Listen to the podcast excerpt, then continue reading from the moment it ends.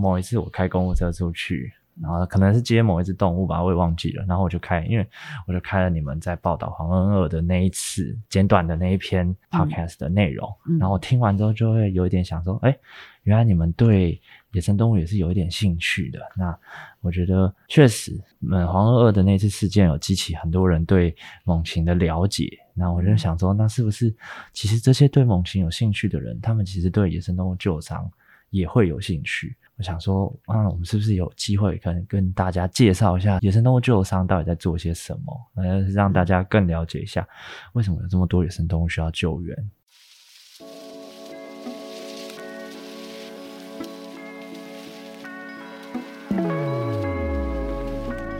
你好，欢迎收听由独立媒体报道者直播的 Podcast 节目《The Real Story》，我是宛如。在这里，我们会透过记者和当事人的声音，告诉你世界上正在发生的重要事情。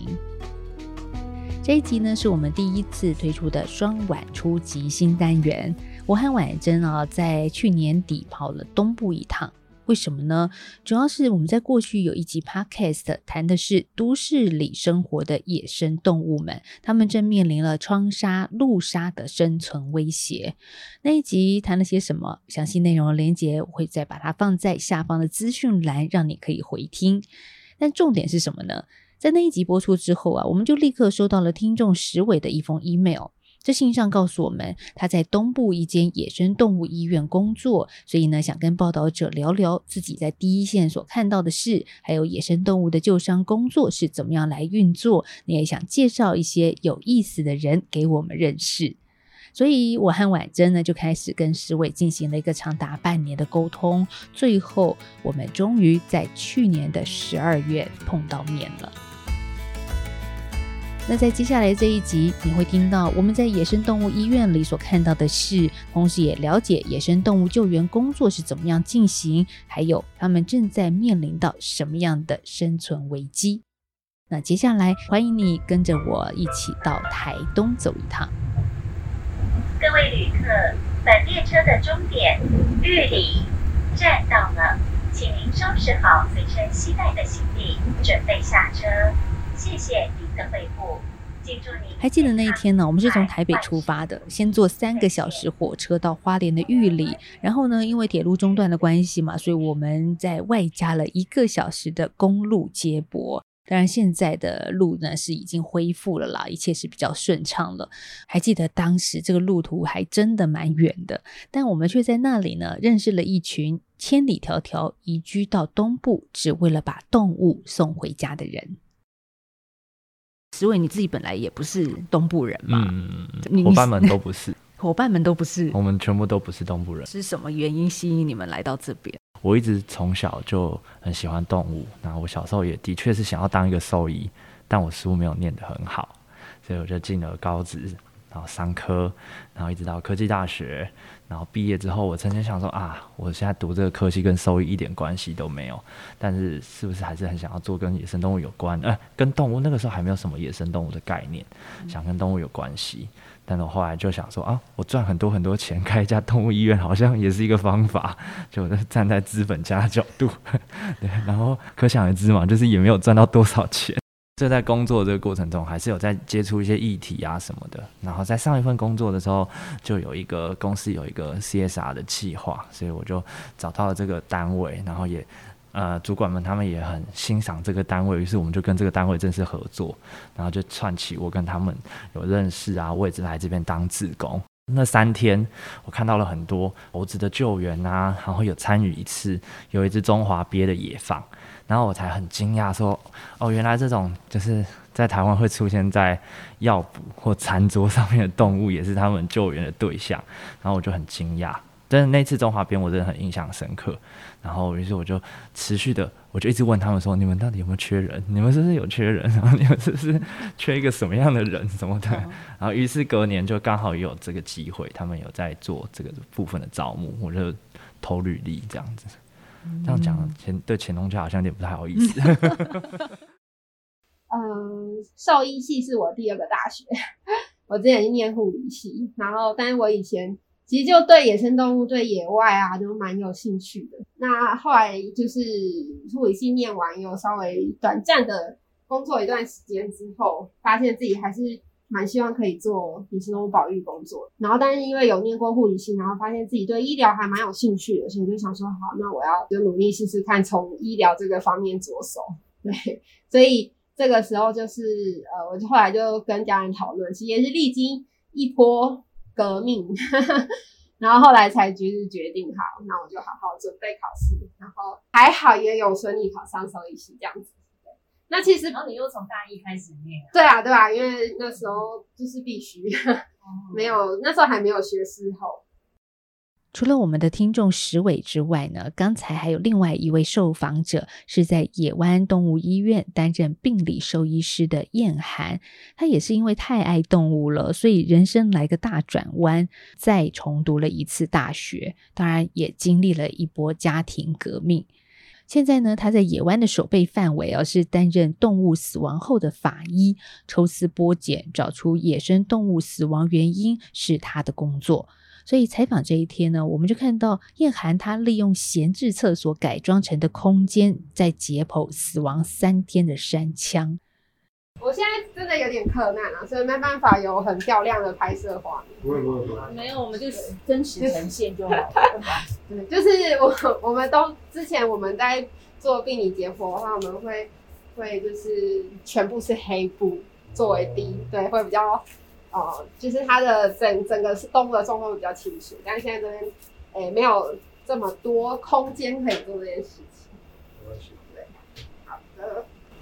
所以意思像这个，嗯，三枪他是哪哪一天送来的？他死多久？啊，他十六号。诶，十六号是民众先打电话给我们，呃，民众是一开始还没说他死亡，后来。才死亡，所以就我们有同仁就去载，然后他是在台东成功，很远，因为在彩线，所以我们等于要翻过海岸山脉。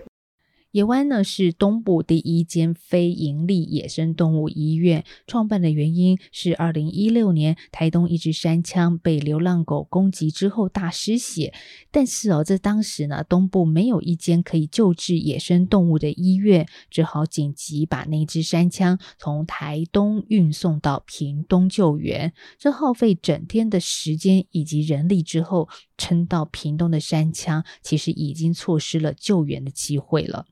那谈到这里，你会不会觉得，哎，好像有一点不太对劲？哎，因为呢，我们家附近说实在的，有不少宠物医院，甚至是宠物美容院，但是为什么在东部自然环境资源丰富的地区，野生动物却没有办法获得适当的医疗呢？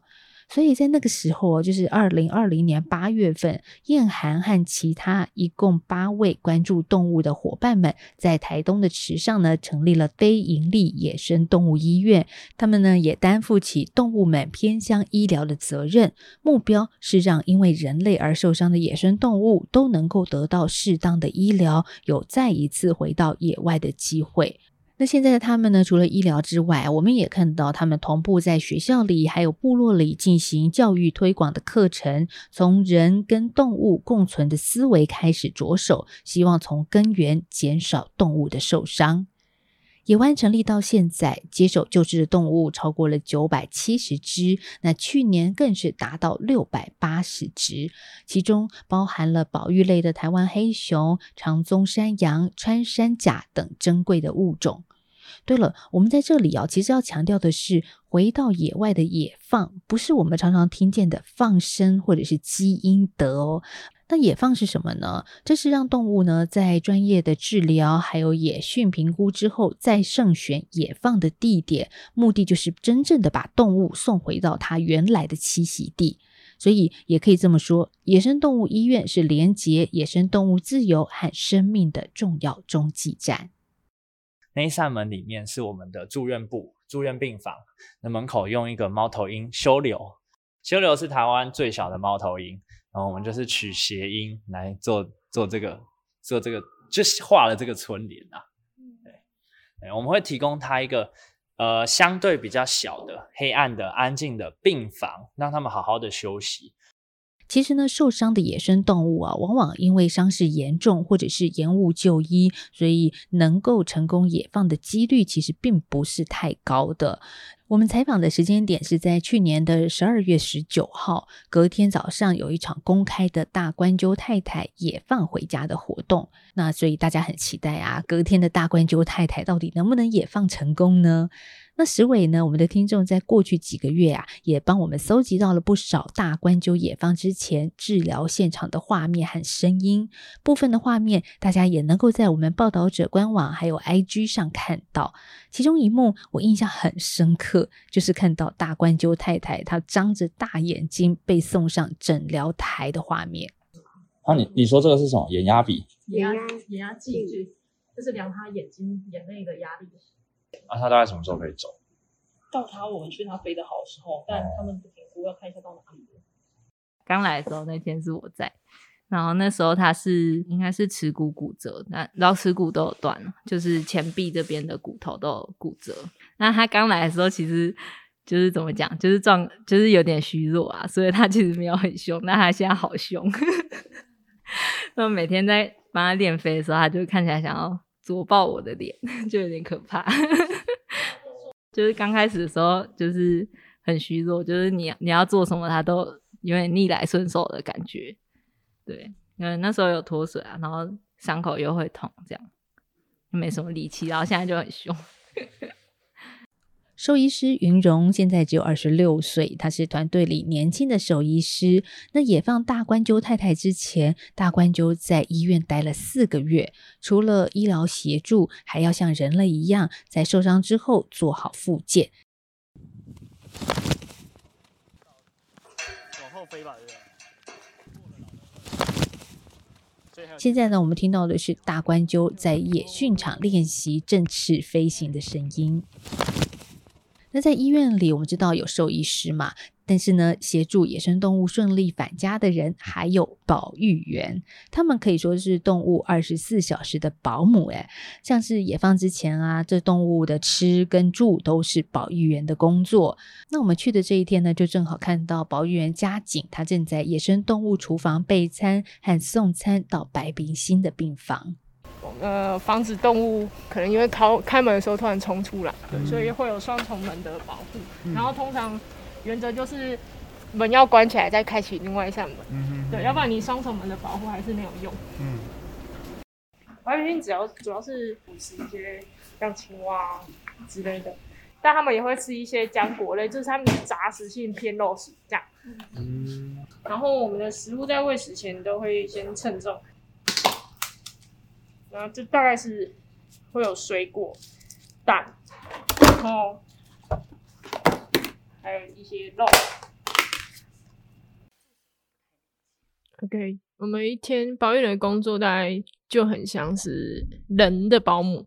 然后只是我们对象是野生动物，所以举凡野生动物每天的吃喝拉撒，所以我们都要负责。所以，通常早上一来的话，就是先呃呃帮去看一下住院动物的状况，就会做一些巡访的动作。然后，像现在我们有一些野放野训的动物在在别的地方，那我们可能一部分的人就做到一段路的时候，我们这一部分人可能就会再去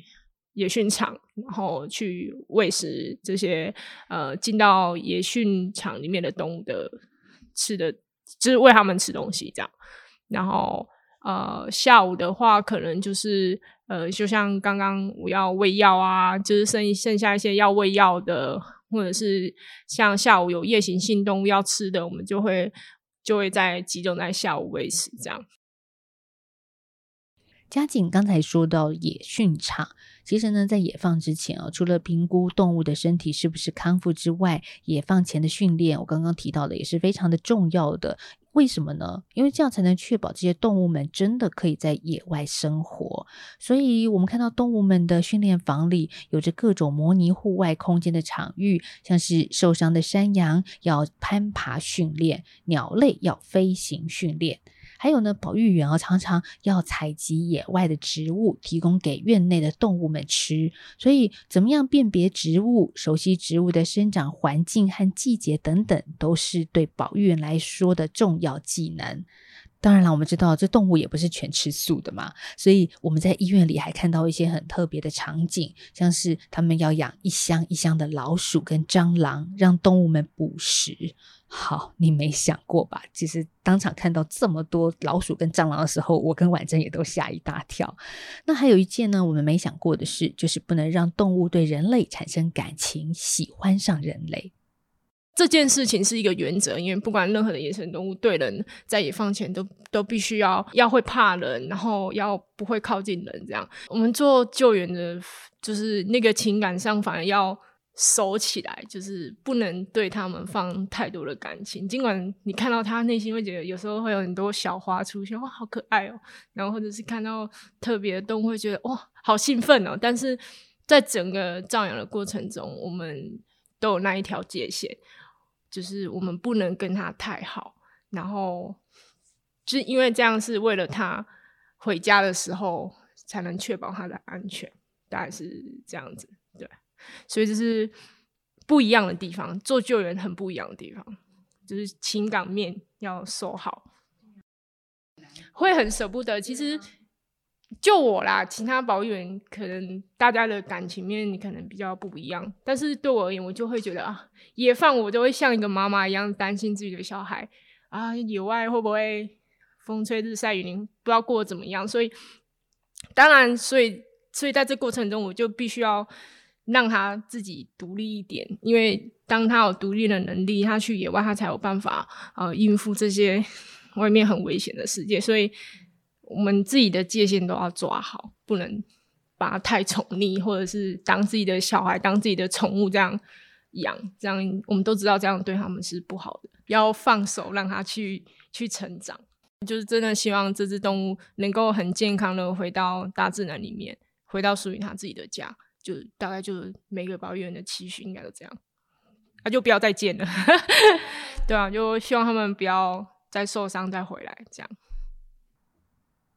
野生动物顾名思义嘛，它是属于野外的，不是人类的宠物。所以啊，这即便呢我们很爱它，也要藏起刚刚嘉景所说的心里的小花。那是一种明明很爱，但又不能表现出来的感觉，真的听到很让人觉得揪心吧。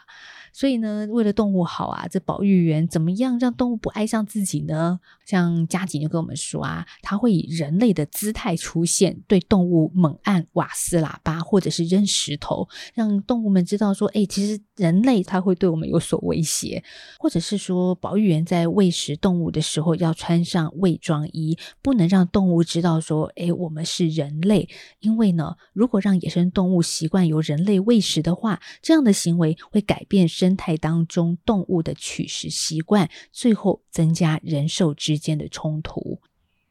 嗯，因为我们现在还要再上去，然后还要再过两道门。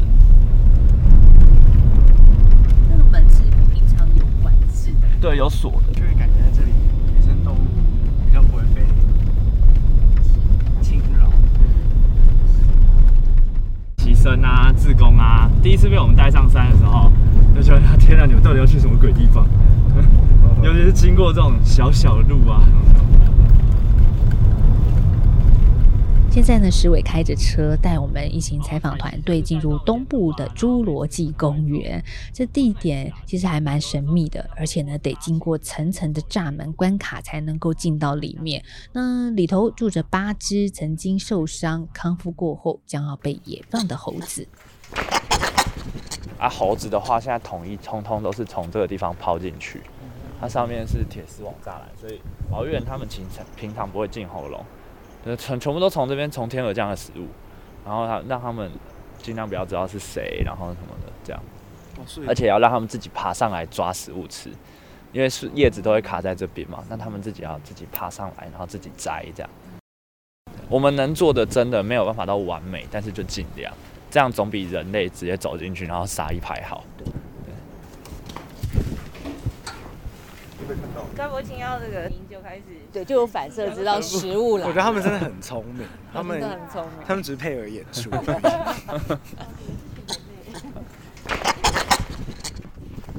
呃，他现在应该就是单纯觉得人类会有好处啊，或者是看习惯了会想要靠近我们。可是我们表现的很危险的样子。为了尽量不要惊扰到猴群啊，所以我们只有摄影记者子磊一个人轻手轻脚的爬上喂食梯来捕捉猴子的画面。结果梯子的声音响起，还是让聪明的猴子们知道，哇，好吃的食物不远了。那在猕猴的住户里呢，其实现在最元老的已经免费吃住在这里两年了，所以我们很好奇啊，为什么保育员要这么辛苦哦？一只一只的猴子把它们变成一个群体之后，才能够一起野放呢？他们的需求比较高，就是你必须要有一个一整个猴群可以一起做呃训练，然后以猴群的方式做野放，所以会比较麻烦一点。只是两只公猴，那两只公猴就是行为上比较。难处理，但是其他的应该都是抱着小孩都在远方吧？嗯，对对对，然后就会发出那叽叽叫声。对啊，那两只一只是人养过的，然后养了不知道养多久，但应该养蛮久的。然后另外一只是受虐的，但是我觉得人养过那只，其实它的行为已经变化算蛮好的，因为它其实刚来到院内的时候，它其实不太会展现一些我们所谓的猕猴。该有的行为出现的时候，感受到危险的时候的一些动作行为，他其实都没有展现出来。那可是他在后来跟红鲟并在一起之后，他就慢慢学会到这样的的能力。对，所以其实算是有进步吧。那猴子其实很聪明，所以他们其实很容易习惯人类。啊，只要习惯人类之后，你要去让他懂得避开人类，就会变成是一个蛮大的挑战。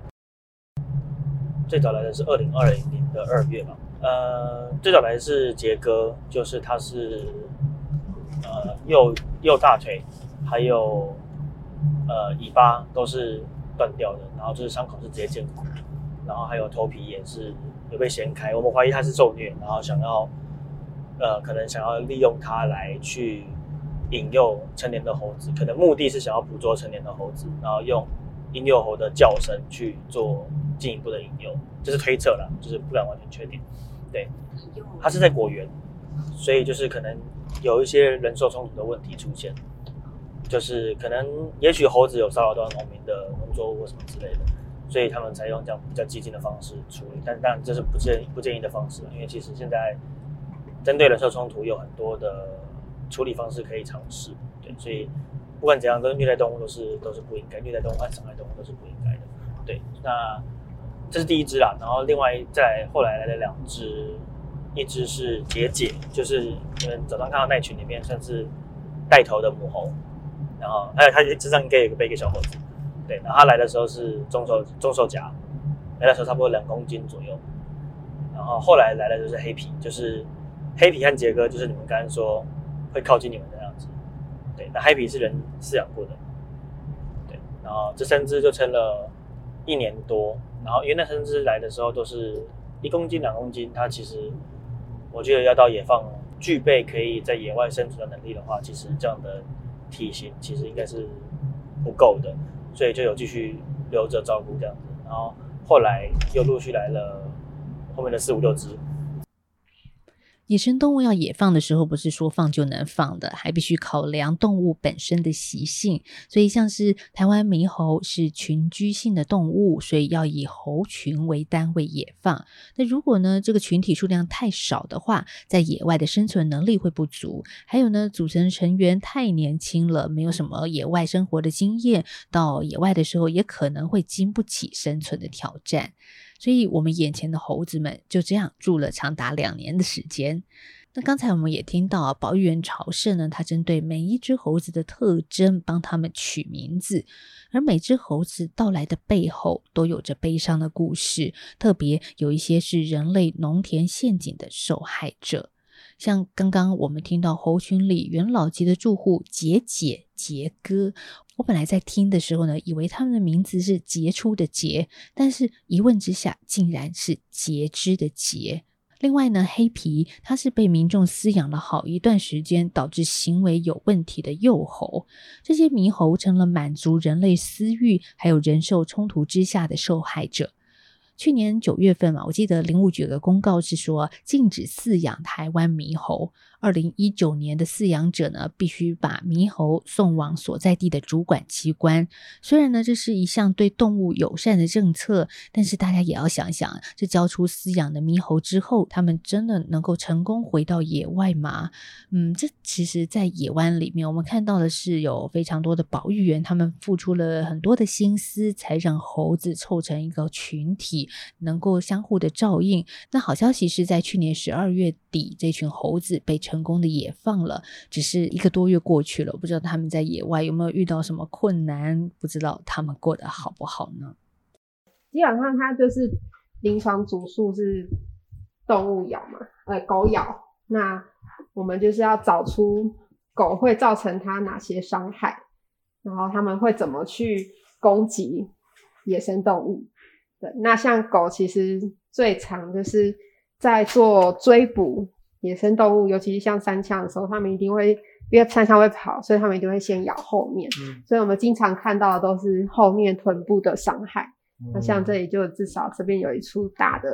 撕裂伤，然后还有多处的一些擦伤。等一下可能还会要刮毛去找看看有没有一些伤口。嗯，对，这是比较完整的一个做法。医生逼完就可以。好，好，可以。因为我们刚刚照的是它的对光，对。病理兽医师燕涵，他正在为一只被游荡犬咬伤致死的山枪减伤。他的工作就像是动物界的法医，透过减伤找出并且归纳野生动物死亡的原因。那游荡犬猫的攻击是另一个让野生动物生存受到威胁的原因。那这也跟人类有很大的关系，为什么呢？因为简单来说啊，猫狗是人类的宠物，如果呢不是被弃养，它们是不应该出现在野外的。猫啊跟犬咬伤山墙的的案例就，呃一个月至少就五六件以上。对，尤其像猫，上个月我们就接到至少五只的揪，就是红揪或珠颈斑揪的小朋友被猫呃怀疑或是呃确定，因为是民众家的猫叼回来的，然后叼呃叼回来两只，然后一只死掉，一只是颈部整个是大概两公分撕裂伤，对，然后再来的话，三枪的话就是呃这个月好像就两只到三只的一个呃案例，像这只就是这是应该是第三只，前面的话。呃，就是有一只我有经手，他那只是他也是怀疑，但是他没有没有看到实际说有被动物咬的状况，可是他身上有非常多的穿刺伤，那外表看起来还好，但实际上他像他的那个呃腋呃这边就是我们俗称就是腋下的肌肉，其实都已经出血坏死，然后甚至他的胸腔的肋间肌也。有穿刺伤，然后所以他其实，在送来医院的时候还没死掉，可是其实我们影像学看他已经肺塌陷，现他可能还有半边还可以用，所以他还有一口气可以来到我们医院。对，那当时因为他真的伤太严重，所以我们是采安乐死方式，然后后续才做解剖采样这样子。流浪犬只对野生动物的伤害，然对后让大家有感嘛，也不是说好像只是一个只是想象中，哎、对对，就是我们觉得有发生这件事情，但是但是你没有一个证据，大家都是都是要有一些证据嘛，就是或是要有一些数字，然后它真的造成这些伤害，那相信才会有越来越多人能够一起认识、重视这件事情，要不然就是大家只是说哦，就是只是说它真的会造成伤害，那真的吗？造成怎样的伤害？很多人其实是不相信的。对，那我们就只能从一只一只的动物故事去把它整理出来，让大家看到他们的故事跟状态这样子。根据野湾的统计啊，二零二二年因为游荡犬猫攻击而被送到野湾救治的野生动物，一共有二十二只。它们一只只的被送进来，不少是因为急救无效，最后成了解剖台上的冰冷尸体。所以呢，野湾就希望说，大家不要再喂食流浪猫狗了。如果真的觉得这些游荡犬猫很可怜，应该是领养它们，把它们带回家。当人类给流浪猫狗一个家的时候，也是给野生动物一个安全的环境。不过老实讲哦，现在大家的保育观念都比以前好多了，但有的时候呢，还是会有弄巧成拙的事情发生。还记得这则新闻吗？去年的六月十一号，台东体育场翻修的过程当中，就把原本在当地体育场栖息的小雨燕们从原本的巢移出去，装进人类准备好的巢箱，结果啊，导致雏鸟骨折，外伤严重，奄奄一息。隔天十二号，两百一十八只的小雨燕紧急被送到野湾安置，但仍然有七十四只不幸死亡。那野湾当时呢，为了紧急救援，并且喂食着突如其来的上百只雏鸟，忙得人仰马翻。之后，好消息是小雨燕陆续被野放了，相信你也看到相关的新闻报道。那我们在造访野湾的时候，就没想到还有一只当时的小雨燕正在被安置当中，而且情况不是很好。嗯、就是如果早上来的话，我们会先就是巡一下动物，就可能状况比较不好的，就是看他今天的状况有没有比较改善，或是需要做什么紧急处理之类的。嗯，现在应该就是那个小雨燕，因为他们嗯从前哎、昨天开始有出现神经症状，对，所以就是我们现在有给镇静剂，就是让他们不要一直征战，他们会一直一直出现有点像癫痫的状况，所以对我们现在就是 可能明天早上来要先看他们有没有比较好，或者是又继续癫痫，然后我们就要给药这样子。很多时候，其实野生动物它还他们还是有很厉害的地方，就是即使我们当下看觉得它愈后不好，但它还是可以，哎，结果第二天出奇出人出乎意料的，它却就好起来了。对，其实野生动物也是生命力有时候也是非常惊人，但但有时候就是真的是真的是我们已经努力了，但它还是没办法继续下去的那个时候，其实就就会很挫折，对。就已经努力了，但是他还是有很多的，呃，他还是没办法继续活着。回到野外的时候，就会觉得有点难过，对啊。就是我自己，因为其实我们做野生动物救援，一定心里都会有一个心理准备啦。就是他们通常他们会来，很很大百分之五十以上的原因都是因为人为，所以这个心理建设是在做这个工作的时候就已经做好了。那或者是说，我们已经很努力在。呃，宣导很多事情之后，但是其实这样事情还是层出不穷的发生，比如说像狗咬动物，对，或者是不只是三枪，其实穿山甲也非常常常见这种问题，或者是兽夹等等。就是呃，他们来的时候，如果真的状况很很惨的时候，哦、或者是有时候是跟人有关的时候，那时候也会更更挫折。其实谈到这一段的时候呢，兽医师燕涵非常的难过，而且数度的哽咽，说不出话来。因为呢，对他们来说，救援野生动物的最终目标是要让他们平安的回家。听到这呢，可能也有人会想，野生动物保育这个议题好伟大，但是呢，我们做不了什么耶。其实哦，不是这样子的，因为野湾里呢有着各式各样专长的义工，像我们遇到的陆毅就是。陆毅呢，今年二十八岁，他在野湾担任运输照养类型的职工，协助接送动物、采集野食、喂养动物，还有清洁布置笼舍。一问之下，才知道陆毅他也不是台东在地人。我在航空公司当空服员，那因为疫情这两年期间就是都没有上班，那所以我就萌生了移居的念头，然后所以我就呃算是在池上置产，然后整理老房子。对，这是比较私人的部分啦，但是就是也是因为呃搬到这边来，然后开始去寻找，就是说。住在这边的同温层、同年龄层，然后认识到野湾的员工，然后一开始其实我们就是很好笑，我们我们一开始就在大波池，他每年有一个划竹筏的比赛，然后我们就组了野湾的龙舟队，所以就是那个时候，就是大家早上每天早上六点，在医院还没有开门之前，我们就会去大波池划船。然后划船的时候，我就觉得说啊，这群人好特别哦。他们在意的是，呃，大伯池作为一个国家级湿地，那什么鸟飞过去，就是其实你在认真运动的过程中，他们是整个是浸泡在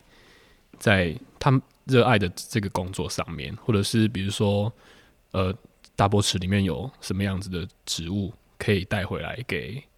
比如说扶贫，或是比如说一些一些植物可以带回来给医院动物们吃，这是我从来没有相处过的一群人的经验。那因为我在台东，我喜欢开车，所以我就觉得我就开车就好啦，就是我可以当问讲，我可以当救护车司机，你知道吗？对，这是其实是我小时候在写在那个幼稚园的那个本子上，就是救护车司机。小时候那幼稚园不是都会写吗？我好像有这样子写过。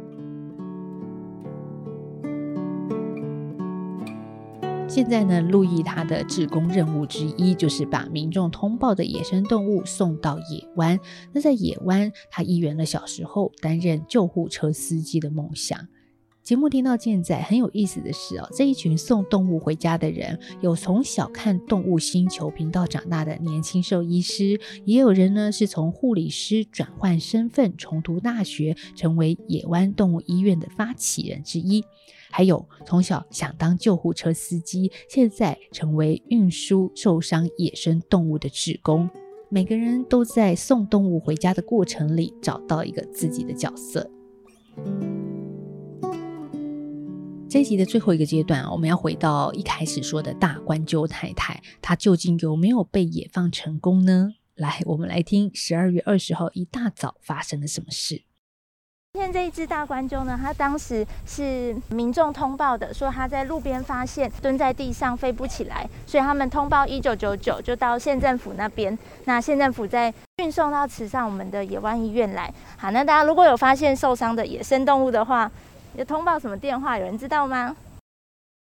就打一九九九哦。好，在你在全台湾各个地方发现都可以打一九九九。那大家如果那天哦，东部天气晴朗，是个野放的好日子。一早，大关周太太办好了出院手续之后，很快的就跟我们一起坐上车，朝着长滨运动公园前进。那是他最初被民众通报发现的地方。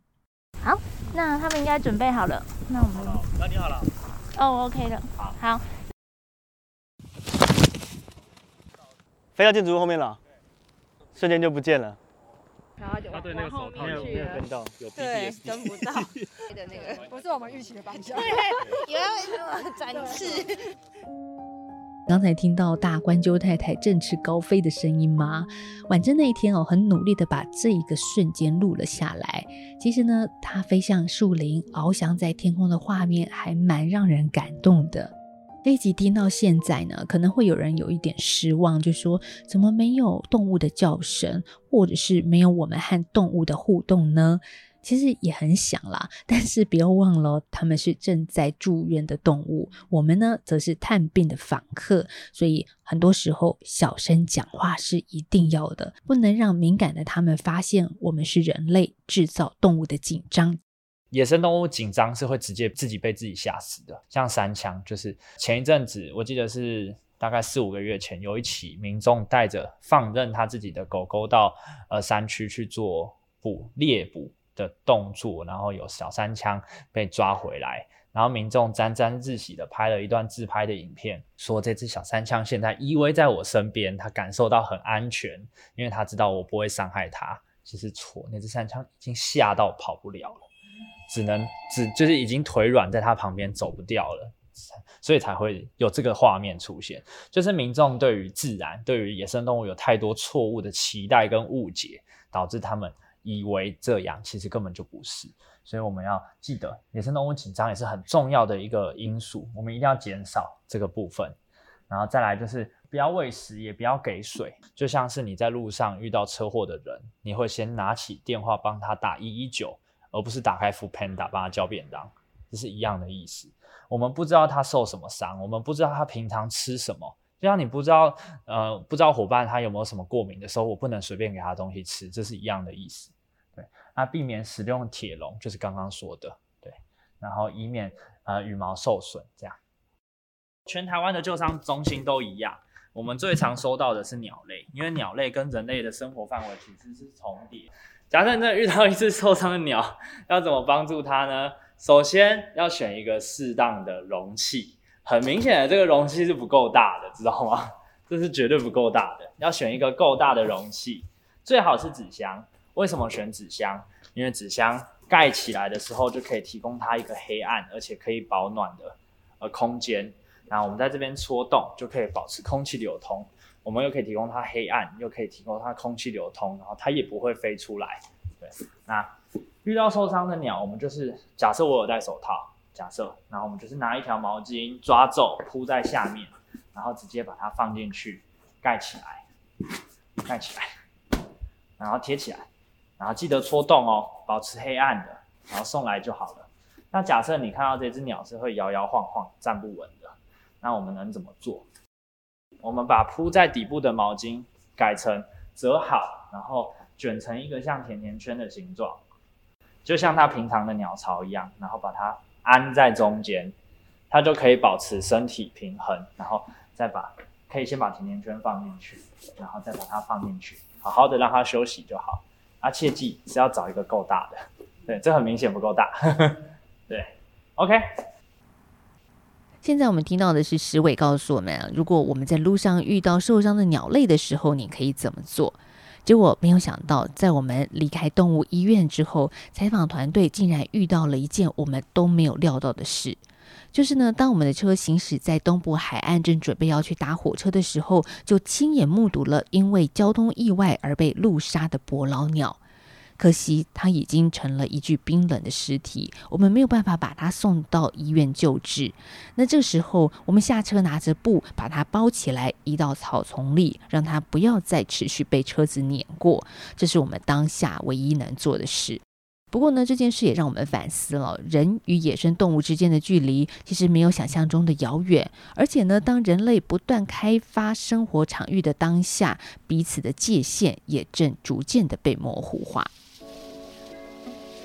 一封听众的来信，开启了我和婉珍、文字记者浩翔和摄影记者子磊的这一段采访。那到了那儿呢，我们也才知道，原来东部有不少我们的听众跟读者。